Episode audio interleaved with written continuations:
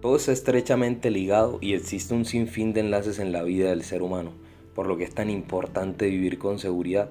Debemos vivir seguros de lo que estamos haciendo y de lo que estamos viviendo. Ojo, no confiados creyendo que va a salir bien, no, seguros. Y esa seguridad proviene del conocimiento, saber hacer con certeza y hacer con autoridad lo que sabes. Porque la vida es corta para estar temiendo, para estar inseguros.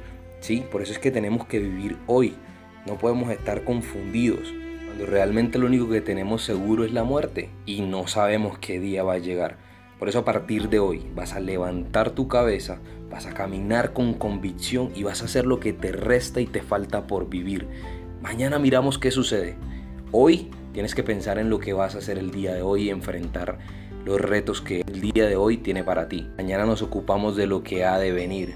Espero que tengas un buen día. Chao, chao. Thank you.